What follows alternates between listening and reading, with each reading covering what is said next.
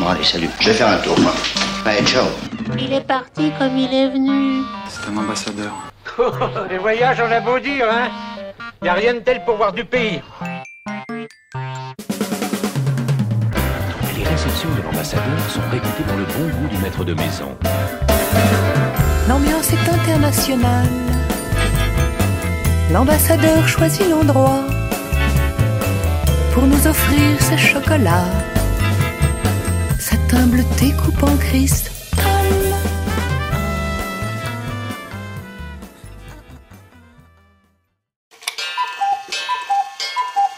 Ne racontez pas d'histoire, l'émission qui n'est pas là pour vous endormir. Eva Pibiri, bonjour. Bonjour. On est très heureux de vous, recevoir euh, pour Me raconter pas d'histoire, un nouvel, euh, nouvel épisode en ligne, digitalisé, confiné. Vous êtes euh, maîtresse d'enseignement et de recherche à l'Université de Lausanne et vous avez fait paraître cette très belle thèse que j'ai euh, dans les mains euh, en voyage pour euh, Monseigneur, ambassadeur, officier et messager à la cour de Savoie, 14e, 15e siècle. Est-ce que vous pourriez vous présenter en quelques points d'étape pour nos auditeurs? Oui, alors effectivement, je suis maître d'enseignement et de recherche à l'Université de Lausanne en histoire médiévale, déjà depuis huit ans maintenant. Effectivement, ma, thèse a porté sur les voyages et les ambassades au sein de la cour de Savoie, donc 14e et 15e siècle. Un thème un peu hybride à l'époque, donc c'est un ouvrage qui est sorti en 2011, mais ma thèse été euh, soutenue bien avant, en 2006, donc c'est pas un ouvrage récent, mais je continue évidemment à travailler sur euh, la question de la diplomatie. Et c'est vrai qu'à l'époque, euh, c'était un terrain complètement en friche en ce qui concerne la maison de Savoie.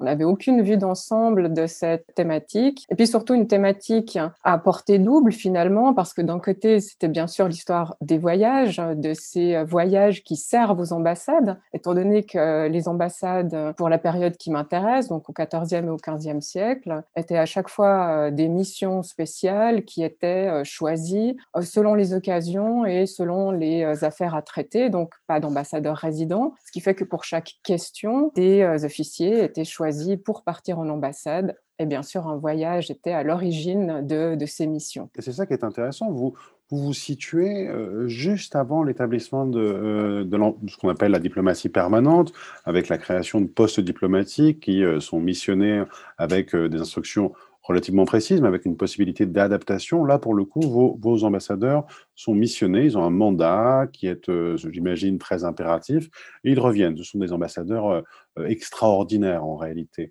Et donc, pourquoi avoir choisi ce moment où, votre objet d'étude, finalement, change complètement euh, quelques années plus tard? Pourquoi le 14e, 15e siècle? Qu'est-ce qui est intéressant en Savoie au 14e, 15e siècle? Alors, c'est vrai que la fin du 14e siècle et le 15e siècle, c'est vraiment une période particulière pour les États de Savoie notamment parce que le comté de Savoie devient un duché en 1416 et surtout le premier duc de Savoie, Amédée VIII de Savoie, est une des figures finalement les plus emblématiques pour la maison de Savoie. Il a un parcours totalement extraordinaire. Est-ce que vous pourriez justement, euh, en, quelques mots, parce qu'on imagine que c'est très très compliqué, mais, nous, dire un peu qui, euh, qui est Amédée VIII et nous, nous dire un peu ce que c'est que la Savoie euh, à la fin du Moyen Âge.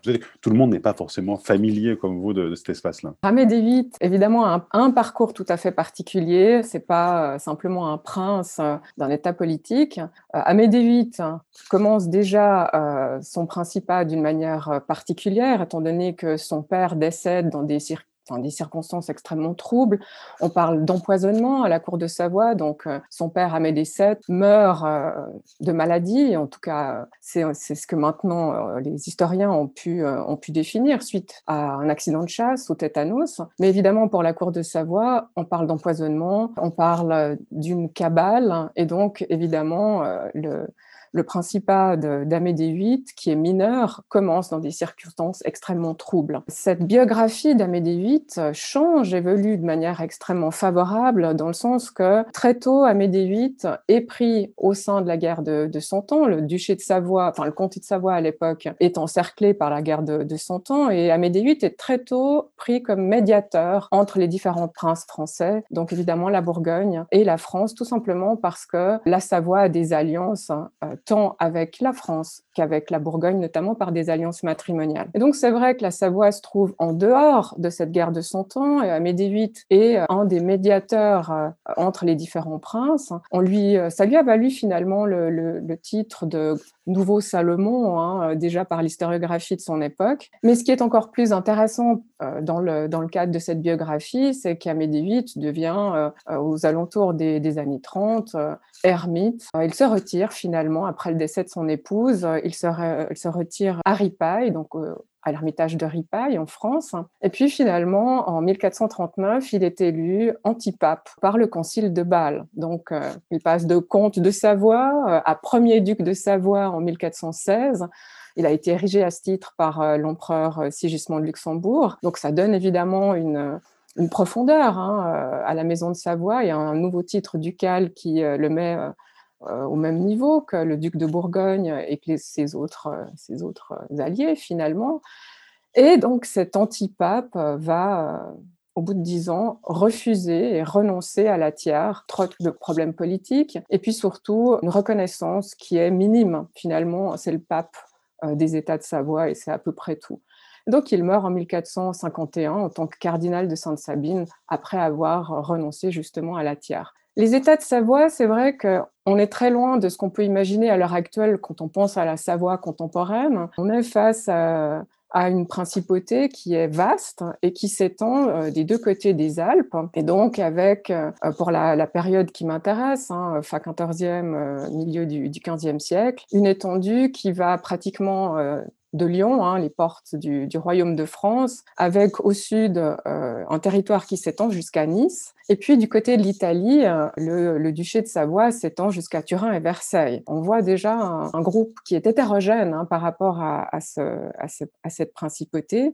Et puis au nord, euh, le, territoire s'étend pratiquement jusqu'à Romont. Donc on a un espace qui est multiple, qui euh, présente aussi une pluralité linguistique. Et puis surtout, cette géographie particulière des États de Savoie qui s'étend des deux côtés des Alpes a valu au prince de Savoie le, titre, ou en tout cas l'appellation de portier des Alpes, parce qu'ils détiennent justement l'ouverture de, ces cols, avec tout ce que ça implique hein, finalement au niveau politique. Vous venez euh, d'évoquer la dimension plurilinguistique euh, des différents États euh, qui sont sous la domination du comte puis du duc de Savoie. Ça, ça m'intéresse particulièrement parce que même je suis historien de, de la fin du XVIe, et en effet cette, cette dimension euh, plurilinguistique, et même qui vient euh, se compliquer avec le chiffre, qui euh, est une langue à part entière. Est-ce que vous pourriez nous en parler un peu? Dans quelle, dans quelle langue sont, sont les documents que vous avez pu étudier? On va passer ensuite à vos sources très complexes et comptables, mais, mais d'abord, est-ce qu'il y a des compétences linguistiques particulières des, des officiers qui sont départis, qui sont envoyés? Doivent-ils parler ces langues-là, ou est-ce qu'il y a une langue commune, une lingua franca à l'époque?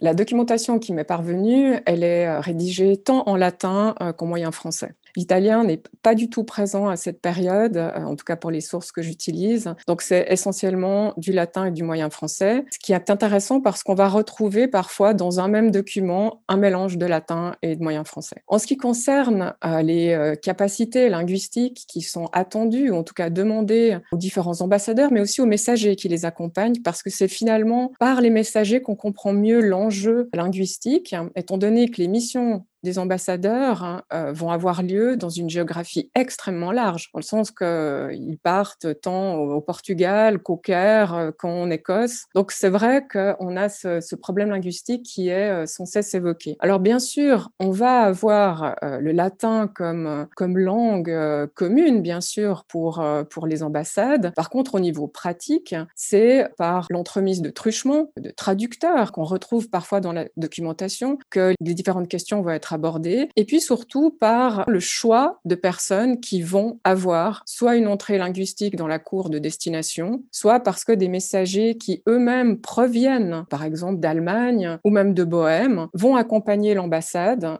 pour pouvoir remplacer un traducteur qu'on aurait engagé sur place, parce qu'évidemment, on n'oublie pas euh, le fameux traduttore traditore, euh, qui fait qu'il faut vraiment avoir besoin, euh, il faut une confiance dans le traducteur. Et donc, c'est très souvent, et en tout cas le plus souvent des cas, en ayant affaire à des officiers de la cour même en qui on peut avoir confiance, que cette traduction, en tout cas, est établie. Hein. Alors, vous avez parlé de, voilà, du, du, et donc ça me permet, puisque ce sont des gens qu'on achète, de passer finalement à ces ces sources comptables que vous avez étudiées. Votre, votre thèse est, remarquable de ce point de vue-là, parce que vous avez moissonné un volume de sources comptables extrêmement important. Vous vous êtes intéressé, pour ainsi dire, aussi à la matérialité de la diplomatie, de combien ça coûte, euh, de comment est-ce qu'on instrumente et comment est-ce qu'on met en place ces bureaux euh, diplomatiques. Est-ce que vous pourriez nous en parler? Comment est-ce que Comment est-ce que vous avez fait cette histoire euh, de la diplomatie de la fin du 14e, 15e siècle en Savoie? Oui, alors vous évoquiez la, comptabilité. C'est vrai que c'est le noyau dur hein, de, ma, documentation. Avec la Savoie, c'est clair qu'on a énormément de chance parce qu'on a affaire à euh, des sources comptables multiples, c'est-à-dire des typologies extrêmement serrées de, comptabilité. On n'a pas qu'une comptabilité, mais on en, a, vraiment de nombreuses. Et puis surtout, euh, en ce qui concerne la Trésorerie générale de Savoie, qui est ma source première, on a une continuité qui est exceptionnelle. Pour toute la période que j'ai étudiée, donc à partir de la fin du XIVe siècle jusqu'en 1465, il manque qu'une seule année. Et donc, ça veut dire que cette continuité permet de comprendre l'évolution des fonctions, l'évolution de la diplomatie euh, savoyarde, de suivre des carrières, parce que bien sûr, ces ambassadeurs, ils sont choisis au cas par cas. Mais on peut très vite remarquer une spécialisation, et ça, c'est possible seulement si on a une continuité de la documentation. Et bien sûr, cette comptabilité qui est une, enfin savoyarde, qui est une des plus importantes européennes. La, Cour de Bourgogne a aussi une très belle série comptable, mais euh, la Savoie n'a rien à lui envier. Au contraire, j'ai envie de dire. C'est clair que cette documentation, elle peut paraître euh, plutôt aride quand on commence à travailler euh, voilà, sur une comptabilité médiévale. On va se dire, mais mon Dieu, qu'est-ce qu'on va trouver dans ces registres qui font parfois 700 folios pour les registres par année?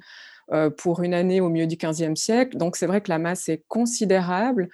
Parce qu'il faut savoir que, contrairement à la France et euh, à la Cour de Bourgogne, la comptabilité savoyarde n'est pas organisée par thématique. C'est-à-dire que pour trouver des informations qui concernent les voyages et les ambassades, il faut dépouiller l'entier de la comptabilité. Alors ça suppose un gros investissement de temps, euh, d'énergie, on va dire, parce que c'est une masse considérable. Par contre, c'est vrai que euh, les surprises sont toujours au rendez-vous. Contrairement à un texte qui est contenu, euh, voilà, on s'attend un peu à avoir telle ou telle information. Dans la comptabilité, c'est vrai qu'à chaque fois, c'est une trouvaille, parce que pour arriver à l'information, il faut dépouiller de manière conséquente voilà, des folios, des folios, des folios sans cesse pour arriver à obtenir les informations qui nous, euh, euh, qui nous intéressent. Donc ça, c'est déjà le premier challenge quand on aborde les sources comptables.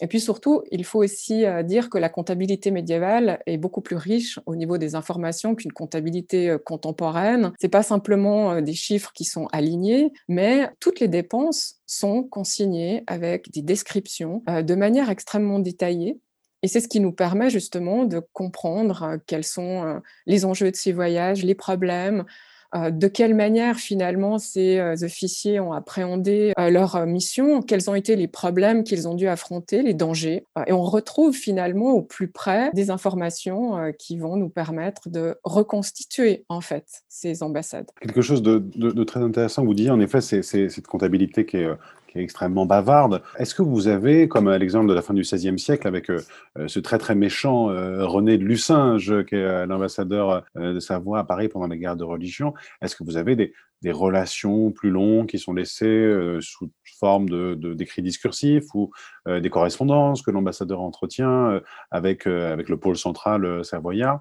Est-ce que vous vous êtes aussi intéressé à ces, à ces éléments-là pour les croiser avec la comptabilité? Oui, absolument. Alors c'est essentiel pour avoir un, cadre le plus large possible hein, pour travailler sur ces ambassades. Alors malheureusement, en ce qui concerne la cour de Savoie, on a très peu de correspondances a été conservé. Évidemment, au XIXe siècle, euh, dans le, dans le cadre d'un renouveau euh, des archives euh, à Turin, parce que c'est aux archives d'État de Turin que la plus grande partie de ma documentation se trouve à l'heure actuelle. C'est vrai qu'on a eu à faire un désherbage, malheureusement, à la fin du XIXe siècle, et très souvent, les lettres ont été, ont été éliminées. On a gardé les titres, on a gardé ce qui faisait finalement foi par rapport à la maison de Savoie, mais la correspondance en grande partie a été détruite. On a bien sûr quelques registres finalement qui sont construits autour d'une euh, question en particulier, par exemple les questions avec le Milanais, où on a des euh, correspondances euh, qui vont permettre finalement aux ambassadeurs d'annoncer au duc de Savoie l'avancée de leur mission, parce que certaines de ces missions, on parle d'ambassadeurs qui sont temporaires, mais elles durent plus d'une année parfois. Donc c'est vrai qu'il faut toujours rendre compte de l'avancée de la mission.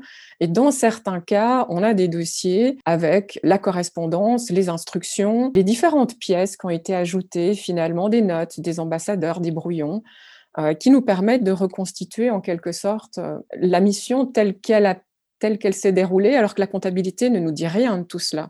La comptabilité va nous donner des indications sur tout ce qui a été dépensé, ce qui n'a pas de prix n'apparaît évidemment pas dans euh, la comptabilité. Et c'est par euh, ces sources annexes qu'on va avoir une vision la plus large possible, en fait, de ces missions, tant au niveau pratique qu'au niveau de leur évolution et et de leurs difficultés aussi, et des résultats que ces missions ont pu apporter. Et qui est-ce qui traite euh, dans, dans, les bureaux centraux euh, du duché? Qui est-ce qui traite l'information quand elle, quand elle arrive? Est-ce qu'il y a déjà un système de, de conseil ou de secrétaire ou de secrétariat qui va s'occuper de traiter l'information et ensuite la redistribuer euh, différents organes politiques?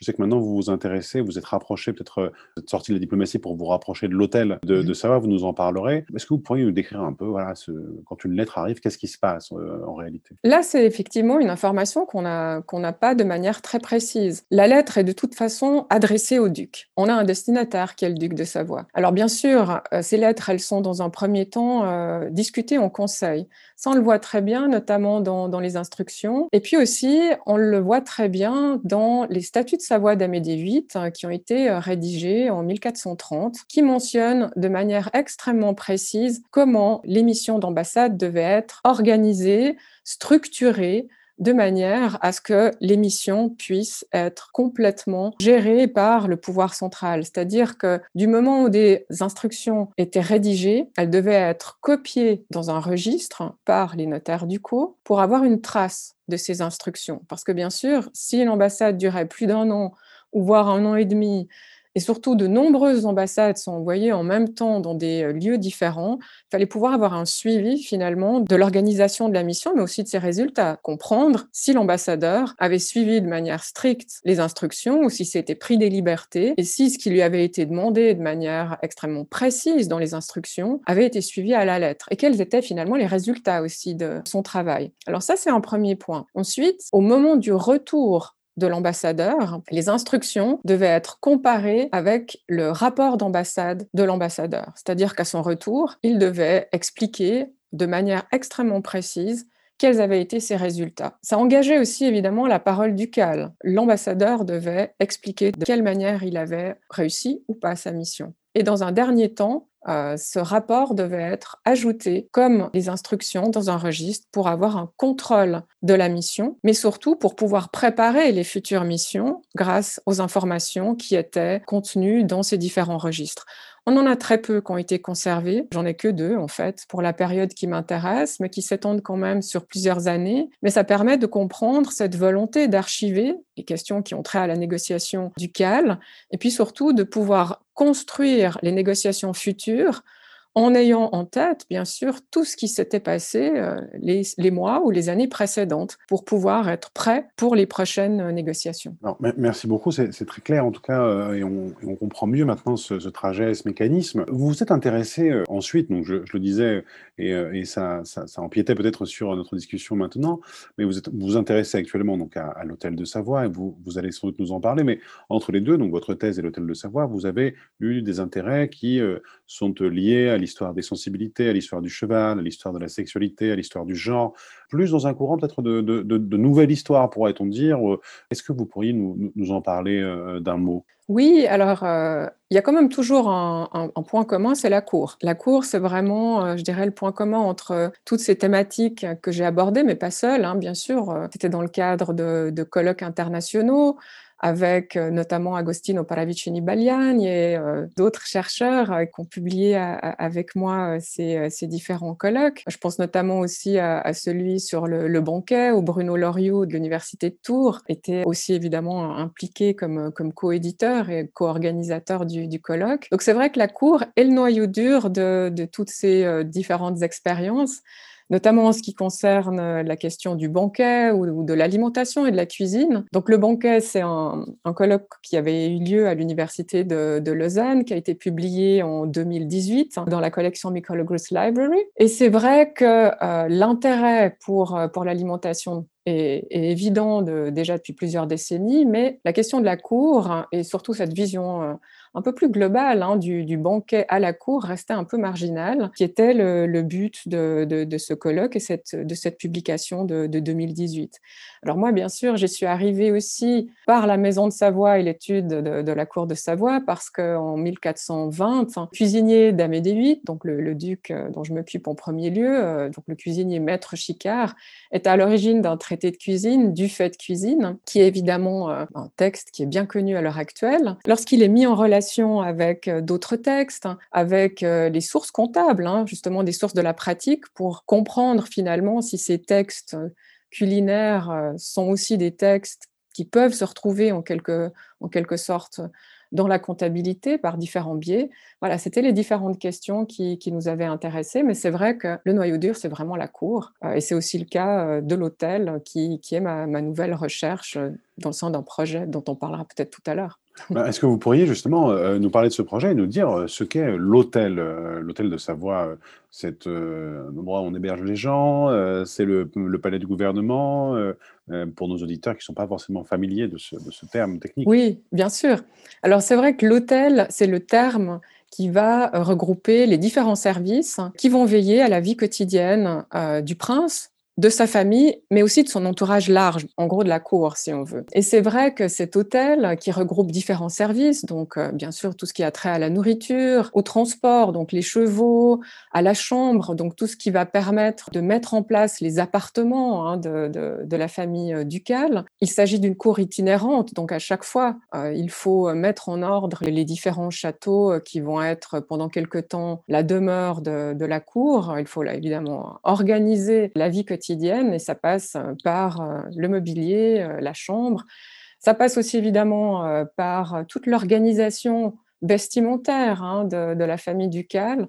Donc la vie quotidienne. Mais bien sûr, cet hôtel, il est euh, constitué pas seulement de serviteurs, mais aussi d'officiers de, plus haut rang. Et c'est ça, hein, c'est un peu cette, euh, cette réalité qu'il faut un peu mieux cerner. La cour de Bourgogne et euh, la cour du roi de France, c'est mieux connu hein, à ce niveau-là. Surtout la Bourgogne qui a de nombreuses études autour de l'hôtel, notamment autour de l'équipe de Werner Paravicini. Et c'est clair que pour la Savoie, on était un peu les parents pauvres en ce qui concerne cette thématique. On a une documentation qui est exceptionnelle, qui est peut-être euh, aussi un peu trop importante pour qu'elle ait euh, euh, été abordée par une seule personne, ce qui fait qu'il nous fallait une équipe pour aborder cette question sur le long temps et comprendre l'évolution de l'hôtel, d'un hôtel qui passe à partir du XIIIe siècle, au début de la documentation qui a été conservée, hein, donc le XIIIe siècle, d'un office qui est plutôt euh, pratique, hein, qui doit veiller à la vie quotidienne euh, du, prince, à un organisme finalement euh, politique où les ducs de Savoie, progressivement, vont puiser tous les officiers qui vont être à l'origine du gouvernement que ce soit les maréchaux de guerre, que ce soit leurs conseillers, leurs ambassadeurs, les ambassadeurs font partie de l'hôtel. Donc c'est un peu un vivier, si on veut, qui va euh, progressivement passer euh, d'un organisme pratique hein, et euh, quotidien de service à un organisme qui va mener à l'État, l'État savoyard. Donc c'est un projet qui vient de commencer, un projet soutenu par le Fonds national qui vient de commencer il y a très peu de temps. On a commencé le 1er août dernier avec deux thèses de doctorat et un postdoc. Donc on est tout frais, on commence. J'espère en tout cas qu'on aura l'occasion de vous réentendre pour avoir les, beaux résultats euh, scientifiques de cette, euh, de cette étude que vous, conduisez collectivement. J'aimerais, euh, pour conclure, peut-être pour nos, auditeurs, que vous nous, nous conseilliez un, livre d'histoire qui vous a particulièrement marqué dans vos études. Alors, vous nous parliez de l'hôtel et de ses fonctions domestiques. J'imagine que ça pourrait être de la cave au grenier de Michel Vauvel, puisque c'est vrai que vous avez l'ambition de faire une histoire extrêmement totale hein, de, de, cette, de cette administration curiale. Mais est-ce que, voilà, c'est pas forcément un livre en lien avec la Savoie, ni en lien avec la fin du Moyen Âge, une chose qui, vous a marqué et que vous conseillez vraiment à, tous les auditeurs de, cet épisode de Me raconter pas d'histoire? C'est une, grande question. Un parmi tant. Bon, c'est vrai que les, travaux de Werner Paravicini sur la cour de Bourgogne ont été essentiels pour, euh, pour comprendre aussi les liens de la Savoie avec, euh, avec la Bourgogne, pour saisir peut-être de manière plus large justement cette organisation de la cour. En ce qui concerne les ambassadeurs, de manière plus précise, c'est vrai que la, thèse de Anne-Brigitte Spitzbach euh, sur les ambassadeurs des ducs de Bourgogne, qui, était sortie juste un peu après ma thèse, donc euh, voilà, c'est peut-être pas ce qui a été euh, déterminant pour moi parce que c'est arrivé après, mais c'est vrai que pour la, documentation qui m'a intéressée et le sujet qui m'a intéressée, je trouve que c'est un, très beau livre qui permet de, comprendre tous les rouages de la diplomatie bourguignonne, surtout pour le XVe siècle. En tout cas, on, en mettra le, lien euh, sur, euh, sur cet épisode pour que nos auditeurs le retrouvent. Euh, il me reste en tout cas à vous remercier beaucoup d'avoir répondu à nos questions et à vous dire au revoir et bon courage pour ce nouveau projet. Merci à vous pour votre invitation. Ne racontez pas d'histoire, l'émission qui n'est pas là pour vous endormir.